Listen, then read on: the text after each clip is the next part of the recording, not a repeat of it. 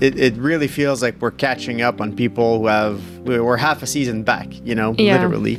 And so it it shows from your racing uh, tactics. It shows from the logistics around the events. I mean, we're it's not a complete shit show. You know, we're No, not no. like full amateur and stuff, but tiny little details. And we're getting organized. It's much. It's ex- exponentially better. You know, every weekend since we got here.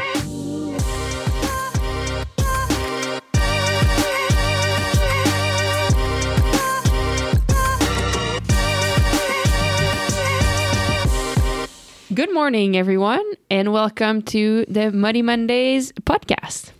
It's not the first episode, but it might be the first actual muddy Monday. Yes, and uh, I mean, we're actually recording this on Sunday. Whoa. Normally, we do it really on the Monday morning, but um, this weekend we were only racing on Saturday. So, um, this allows us to take time on Sunday to uh, get this get this recorded for all of you guys.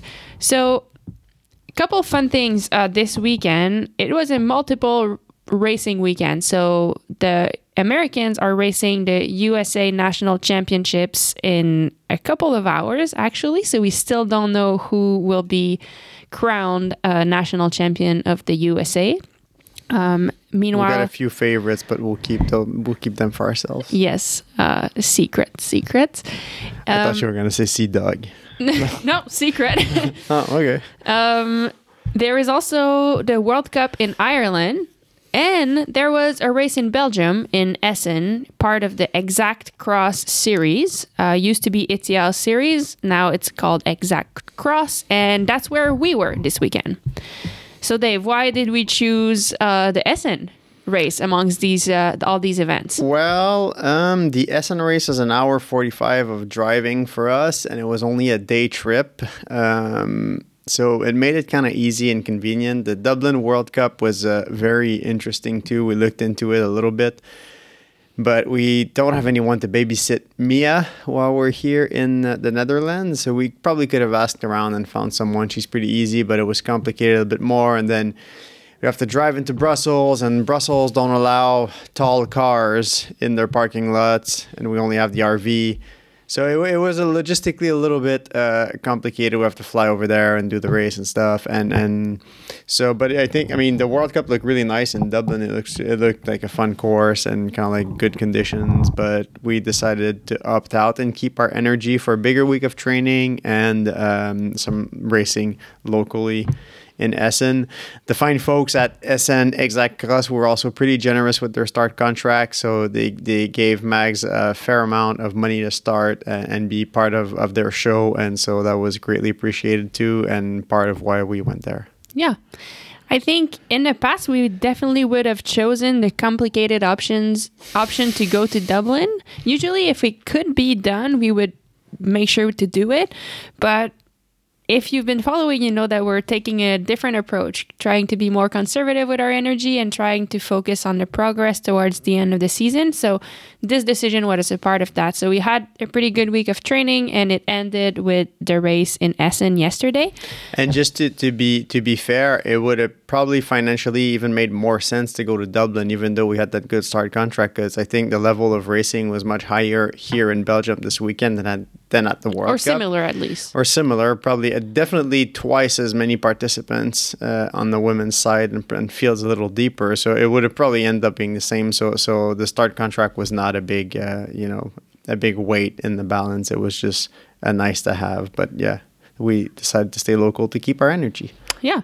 So it was actually a nice race. It was our first race back in Belgium. Um, and a lot of people, a lot of Belgian fans had been asking me on Instagram when I would get back to racing in Belgium. And so I was ex- I was happy and excited to finally go. And it was it was cool. We were welcomed really warmly by the Belgian cyclocross community this year. Um, it was fun. I, did you feel also like Yeah. everywhere we were going, everyone was smiling at us and everyone was saying hi and welcome back? Oi oi, oi oi. Yeah. Oi oi, oi oi. I sent oi ois left and right. Uh, I returned oi ois left and right. Everybody was super nice to us this weekend. We we we screwed up our timing a bit. We got to get back into the thick of racing to, Yeah. to get the scheduling right. We got there too early, and so we were like the only ones out there pre-riding. One time slot too early.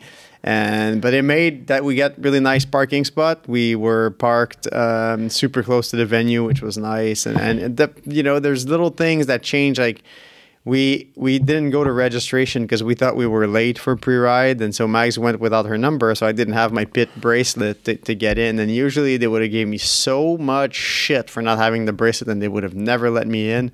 And now this year they recognized Mags, and they just said. Hey, you you win, you win, you win, win, win, and they let me in without my bracelet, and so those are things that you know, I think it took almost 10 years to get a little these little passes.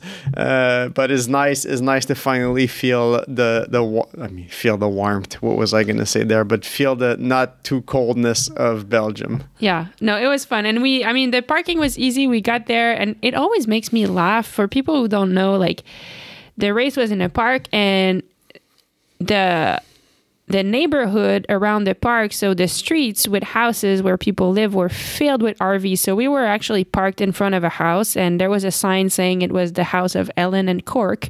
Um, and we were just parked there, and I was warming up in Thank, thank you, Helen. Thank yeah, you, Quark. Thank you, Ellen and Cork.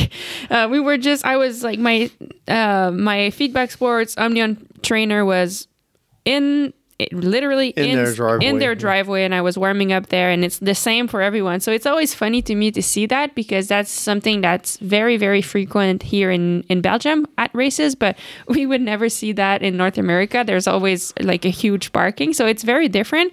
But honestly, it was easy this time. We were parked really close to the park, and it it made it easy. It's just a funny, funny way of doing things that I wanted to share for those who may may not see it. Yeah, I think that they, they have a different perspective, and and they're, they're the organizers' uh, income comes from a different place too. So if you put on an event in America, you have to think about where will my thousand participants park because these are the people financing my event.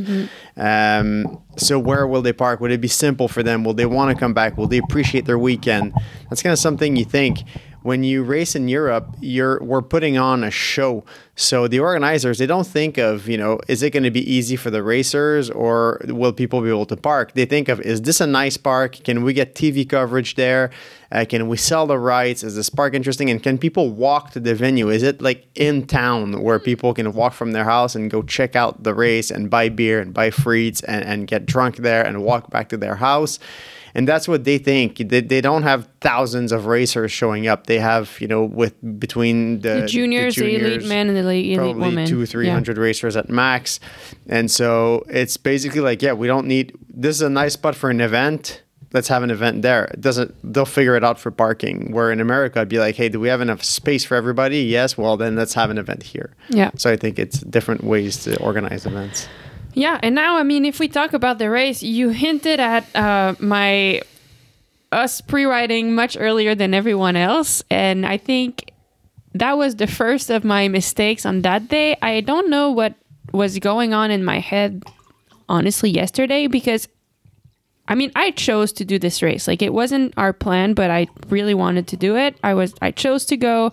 I was excited to be there. I was excited to my goals were to put myself in a position to fight from the beginning. So the last couple races I've had, I didn't start fast enough and I had problems at the start. So I wanted to this time start really fast with one or two laps full gas to be in the battle from the start. And then I mean, so all that to say that I was excited. But then we got there in the morning. I hurried us to get there early because I thought we had to pre ride before the Newligans and the juniors. But then we got there and we were the only one pre riding. The course was very rideable, very fast at that point. It was actually frozen. Everything Frozen. was frozen. And the puddles of mud were easily rideable. But then by the time we raced, two races had raced on the course. And I mean, it's such an amateur mistake that I did. Like the course was completely different by the time I got, we got on it for the race. And I, yeah, I mean, it's just like, I guess I have to get used to the schedule again and figure out what is my schedule, but I definitely messed it up this time. So then the race started and I started as fast as I could. I had a good start, was third wheel, but then got in the first puddle and I mean, it wasn't as rideable as I thought. It was much deeper. I got stuck in there, sitting on the top tube with both feet unclipped and everyone passing around me. It's like basically the worst position you can be in in a race. And that was the first of many mistakes. And after that, yeah, it, it just never really got better. Um, so, kind of one race to s- scrap. I don't want to say that. There's there's things to learn, but I, I just generally was somewhere else in my mind, I guess. I think also one thing to realize is that usually when we show up to Europe, we have 20, 25 races, you know, behind us. And this year we showed up and this is the fifth race that you compete in. And so it, it really feels like we're catching up on people who have, we're half a season back, you know, Yeah. literally. And so it it shows from your racing uh, tactics. It shows from the logistics around the events. I mean, we're it's not a complete shit show. You know, we're No, not no. like full amateur and stuff, but tiny little details, and we're getting organized. It's much. It's ex- exponentially better. You know, every weekend since we got here. And, and that's why we picked up these smaller races to start with and these you know logistically simple ones and i think it can only really get better from here i mean the fitness is getting better we're getting more organized um, you're making these mistakes in races and so hopefully these are out of the way and then we can get you know better like cleaner performances you know as we hit the world cup we'll start hitting the world cup circuit next week and do all the world cups into world champs and so those are the races that matter more for us so Yeah. And I think, I mean, in general, as you said, it wasn't a complete shit show. It was not, it, it felt like a performance of maybe a rookie or like a someone who's quite new in the sport, but I'm not. So it just, that's why it was frustrating. I did think six that, on 10 yeah, six out of 10. I also got sixth, but it was a race where, a level where I think I can, I have the fitness right now that I can compete for the podium. So I, I kind of missed my opportunity there. But yeah, I, it was a good wake up call on many fronts, like pedaling in really deep mud puddles. I figured it out by the end of the of the race. Figure it out. Figured out like when to run, when to ride, how to ride it, because you have to position yourself differently on the bike. You have to press on the pedal differently. The course was super, super, super bumpy. Again, you have to like accelerate differently, pedal differently. So I think it took me five out of seven laps to figure it out, but at least it's done now. So hopefully, as you said, we can carry that momentum into the World Cups. And another couple of things that I'm glad I did wrong was it was the first weekend that was actually really cold. So it was below freezing, I would say below zero. They couldn't get water for the first races in the morning. The water Yeah. was frozen. So it was super cold, and when you race your bike in cold like that, there's a few things that happen. First, you're you can't feel your hands at all, um, and so that changes the handling. Um, another thing that I experienced yesterday, and it, it's when you go full gas in that cold weather, sometimes like you get kind of panic breathing a little bit. Not panic, but it's you, their breathing is different. Is different, and I was glad that I experienced it this week because next week we're going to Val di Sole in Italy, and it's going to be super cold. So. I, I think again I had forgotten my strategies for cold races, and now that I didn't do well in cold racing to yesterday, I think I can prepare better for Val di Sole next week. So I think to be also realistic and, and share um, a little bit more what racing here is compared to North America, and, and not to say one's better than the other. But if you race cyclocross in North America, which I think is what me, most people that listen to this do, you know if you pre-ride a course, you know exactly where you're gonna get get off your bike and get on your bike. You know, there's a sand section, I can't ride the sand, I'm hopping off and I'm running. Or there's a soft camber, I can't do it, I'm hopping off and I'm running.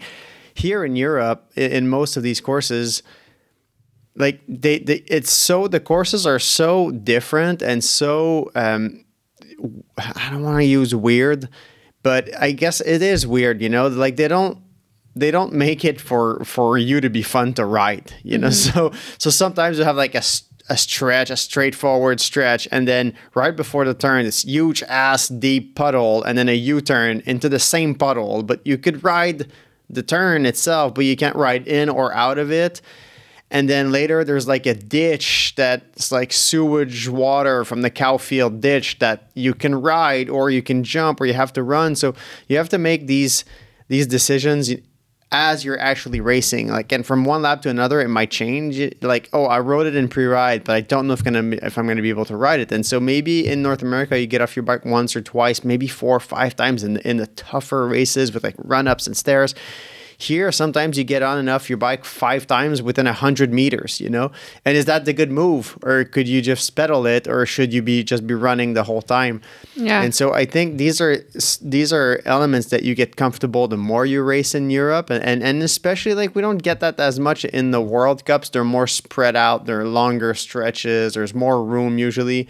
But when you go to these smaller series race, like the um, the Ethias one is probably the exact cross, sorry, is probably the small smaller um, of, of this of the three series that there are, and so they tend to have a ton of these. Like just like you're like, whoa, this is riding, hopping on and off, and riding just so you don't constant know. decision making and looking around to.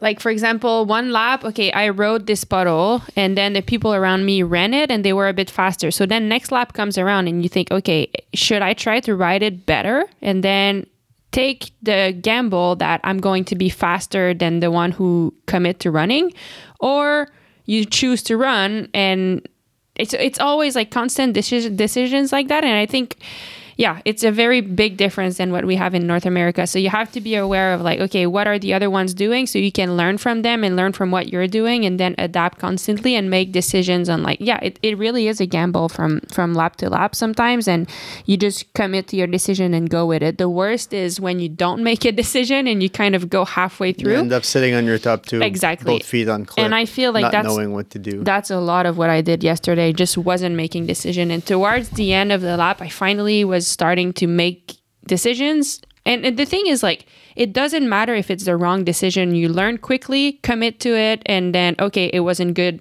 Get on the get get back on the wheel of the people you're riding with, and the next lap you do it better. But yeah, so and I, it I, constantly changes you know like in, in, north america we have events usually at, as i was saying earlier at places that have parking lots and so parks the places that people go to walk have picnics or places that are used by by the general population year long so the soil is packed, it's predictable, you know what it's going to do. There's a thousand masters racers on it, so you know exactly, you know, once you once there's been you know, a few hundred laps done on the course, you know what it's going to look like.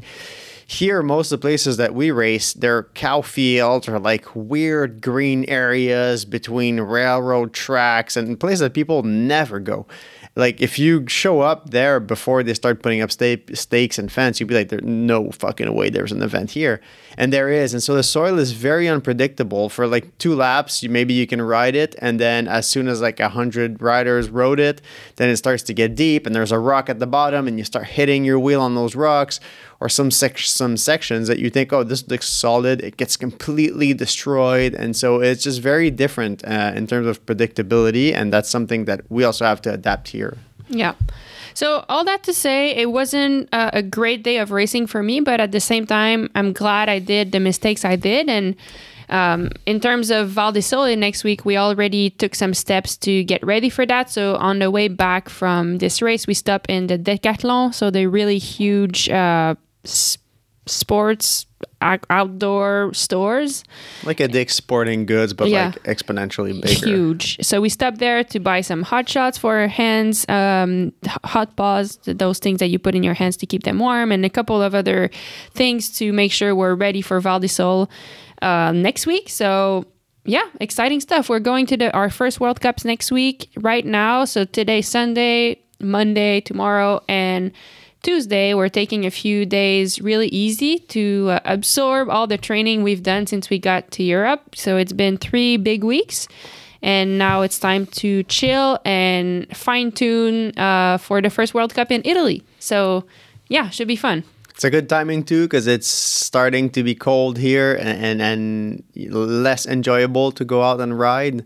So the timing's right to take a little break, get reset, um, and then get going again with the World Cup. So Yeah. yeah, exciting times ahead.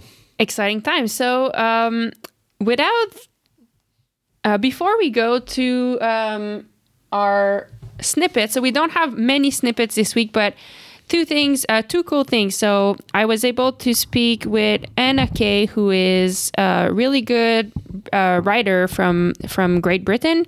So she rides for seven seven seven, and um, she yeah she had a tough tougher year last year because she had a big injury, but she's coming back this year, and it's been she she seems like she's doing better and better every week, and so it will be interesting to hear her perspective because she. Uh, differently from me, she was actually racing in the front group for the podium. So we'll hear from Anna.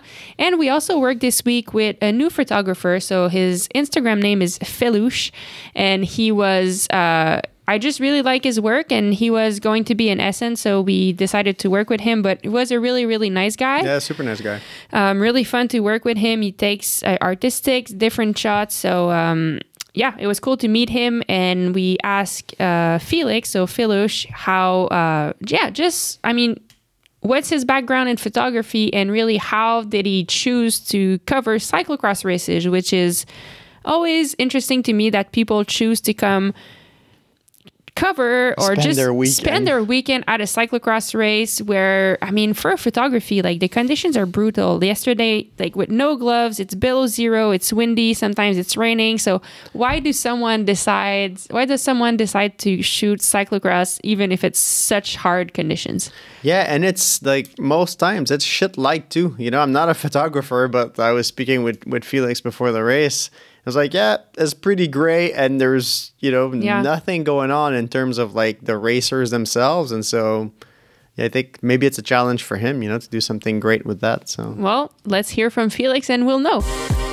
What's my background in photography? Um, I would describe it as self-taught and learned with uh, many mistakes and sometimes a lot of expensive mistakes because um, I learned photography with my old Minolta XD7 on film years ago. And um, yeah, if you spend your own money on rolls, film rolls, and film development, and then you have to really be sure that you know what you are doing with the camera. And so I had to stick into this topic more and more. And yeah, I'm a very, I like to be very technical. So that was for me like an, a big adventure to dive really deep into photography. And yeah, so this was an intense start. And then from film photography, I think in 2010 or 12 or something, I bought an uh, digital one, and then from there you can create a bit of different styles and try out yourself because it's not that expensive anymore because you don't have to to pay all these film rolls. Yeah, this is my background in photography, but I don't I didn't study it or um, had a mentor, so it was all done by myself. Yeah. Yeah, and beside yeah, the photography is my biggest passion is of course uh, cycling. So I'm I'm cycling now for almost 30 years. Uh, I I got my first road bike with 12 and um, since then I'm I'm cycling and I hope I can still cycle for even more than 30 years. I used to race on road and also raced on uh, on a cyclocross bike. So um, this is the connection between the photography passion and the cycling passion. Cyclocross, yeah, was always uh, one of the most interesting things in, in in in cycling for me because it is very intense. It's full of emotions, full of moments where people give you uh, photo possibilities, and so um, yeah, cyclocross is just from from the photography perspective is cyclocross one of the best cycling disciplines I can just imagine. Yeah. And then the chase for the photos, for the best photo or good photos or whatever. Yeah, this is for me the the the key to stand like yesterday for four, six, seven hours in the in the mud. It's it's cold, it's wet, zero degrees, but in the end, I'm doing it because it's just passion. Thank you for your questions. Uh, looking forward to see you very soon at the races here in Europe. And the listeners, enjoy the show. See you. Thank you, Felix. Um, and he was generous enough to record that from his house because the race was so quick and fast and chaotic that I didn't have the time to ask him in person. Um, so thank you, Felix. And now for our interview with Anna. So Anna, uh, Anna Kay, you had I I know you had some injuries and a tougher year last year, but it seems like you're coming back really stronger this year. How are you doing, and what are your goals uh, this season? Hi, um, yeah, last year was a tough year for me. Um, I broke my collarbone at the start of the season after just two races. Um, I felt like I came back initially quite strong um, after I think I had six or seven weeks out. Um, was probably due to freshness. Um, but then, yeah, as the season went on, I just felt like I lacked a bit of strength and power compared to some of the other girls. Um, and I, I was trying to race a lot because I lost a lot of UCI points. Um, so I needed to get my points up to get better gridding. Um, but then, yeah, that kind of it by the end of the season, I, I was just completely exhausted because I was racing like twice a weekend, most weekends since yeah I came back. So yeah. Um, but yeah, I learned a lot that year. Um, and yeah, so there's always positives that come out of negatives. Um, I learned a lot about myself and about what works for me. So, so yeah. So my goals for the season, uh, my broad goal is yeah, just to keep improving every race, keep learning, trusting in the team, developing with that. Um, and then I go to Spain now for ten days. So like a mini goal is to just kind of focus on training and recovery while I'm there, like make the most out of that. Um, and then I guess the next like race related one is um, over the Christmas period. There's a lot of racing, I guess, so it's hard to pick out one. But um, I'm gonna do Herentals um, this year. I'm pretty sure you've raced that one before, but um, it's got a big hill in it, so I know it. it, it yeah, I like it if there's a hill in it. Um, but it's also pretty close to the team house where I stay um, here in Belgium, so it'll be nice to have like a good performance there.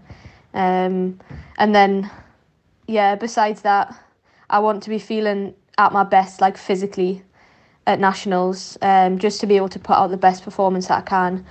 Um, I know it'll be a tough race.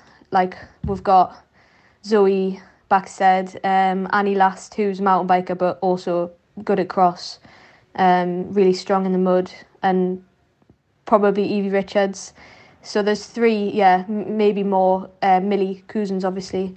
Um, there's a lot of girls that could do well in that race, um, but I know I'll be happy if I turn up in my best possible shape and do like the best performance I can. Um, and yeah, the result will be what it'll be. So, um, yeah. Cool. And okay, today you did a really strong race. I mean, I was not doing well, but I could hear your name be it, being shouted. So I think you were in the fight for the podium, ended at fourth. How was that battle? Yeah, it was it was a good race. Um, I was happy with how I raced, like personally. The last couple of years, I've struggled being able to ride in the wheels, um, like of other riders. I don't know if it's because the the speed has gone up or I'm not as good at following when I was younger, I was pretty good at sitting behind people. Um, but after COVID, I, I started struggling with it probably because I had to train on my own so much. Um, but yeah, it was nice to kind of race for a podium, feel like I was racing. Sometimes when you race outside the top 10, it kind of just feels, or even top 15, you feel like you're just surviving. So it's good to race sometimes with like less big names and actually feel like you're racing, um, yeah, for a podium. Um, so yeah, I mean, Aniek rode off. She was really, really strong. Um, and then it was like a group of five of us. It was back and forth a lot. Um, and uh, on the last lap, Alicia went off. And I, I, in hindsight, I wish I'd just had a little bit more confidence in my strength to kind of go with as as I was feeling good. Um, but yeah, that's it's always hindsight. Um, and then yeah, I just kind of stuck on Yara's wheel until the finish and tried to come around her um, in the sprint finish, but my foot come out of my pedal in the sprint finish. So um, nearly third. Maybe I would have had third if my foot hadn't come out, but uh, you never know. Um, I was still happy with my performance, even with just missing the podium. But yeah, it was still nice to be racing back. Uh, nice to be racing at the front. Oh, that's that sucks for the battle, but at the same time, good job. That seemed like a good battle. And lastly, I thought it was uh, I thought it would be cool to talk about um, your new team. So you're now part of the 777 team this year. How has this transition been and how do you like it so far? Yeah, being part of this team is pretty cool. Um, I signed in March with uh, Plantur Pura, which is now Fenix Deceuninck.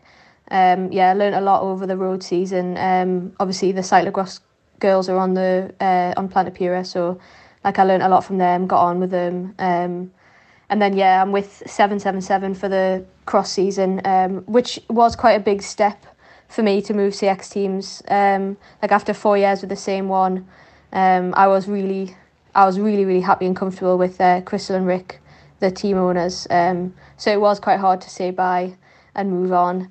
Um, but yeah, I, I knew it would be different and maybe a little bit difficult at first, like the first part of the season with a new team.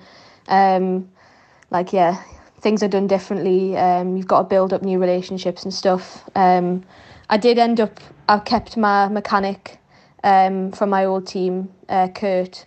So yeah, that's pretty nice. I mean, it keeps things like the like the same. Um, and he's amazing. He treats us like a daughter. So um, yeah, that that was good. Um, but yeah, I'm I'm happy with seven seven seven. All the staff, uh, Camille the DS, is lovely. Um, really knowledgeable. I've already learnt a lot from him. Um, yeah, he's just a nice guy. Um, and yeah, having the girls on the team is also really nice. Like, they're really, really nice girls. Um, and I can learn a lot from them, um, train with them. Um, yeah, it's a big motivation to have them on the team. Um, but yeah, my season started off a little bit slow, not where I really wanted to be, but every week it gets a little bit better. Um, I'm getting more confident every week, building relationships with the team, trusting them more. Um, and yeah, I'm just yeah excited to keep improving um, and trust in the team. Sweet. Well, thank you, Anna. Thank you so much to Anna and Um, you can follow them on Instagram if you want. Thank you for participating.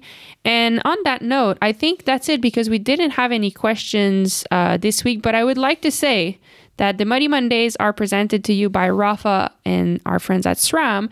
And I think you had something special to say about SRAM this week. Yeah, we got no questions, but I think uh, that's something that people will be interested in knowing is that as as uh, as SRAM athletes, um, as one of their professional teams, we have the same equipment that people can buy but not exactly.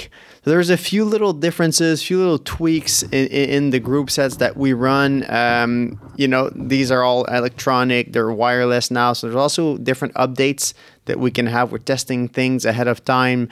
And there's some really cool features that uh, are coming to maybe your access groups later that we've been uh, playing with, and we got some really good insights from those features. And so we played a bit with equipment um, this week, and it's it's been really great. So yeah, I, I, I think not not a lot of people know they do look different. If you look at the SRAM groups from the pro team, the branding is different. It's the same mechanical like engineered style stuff, but the the design's a little different, and, and what's in it might be a tiny bit different. So. In terms of in terms of different, I think in terms of getting we're getting more insight from the product than what the people can exactly. get. Exactly. So it's it's the same working components, just we get more data and insight from it, right? And cooler. No, I mean not cooler branding, but different branding. Different too. branding.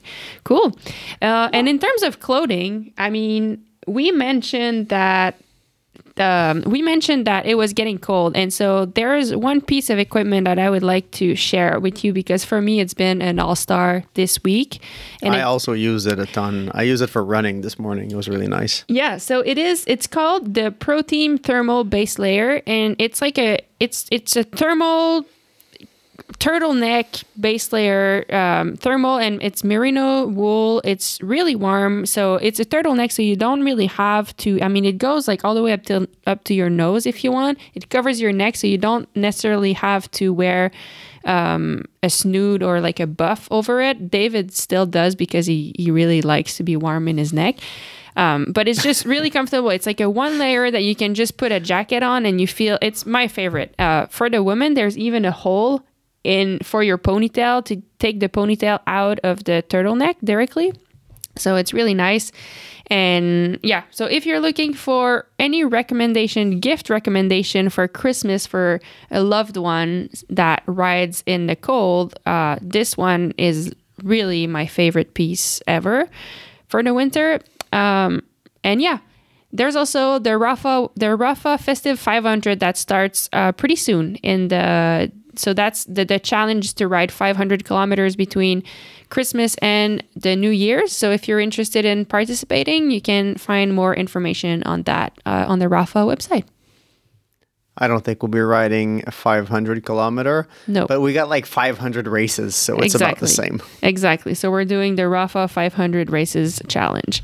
Um, I think that's it for now. So the next time we speak, we'll have done our first World Cup. We might be on our way back from Italy.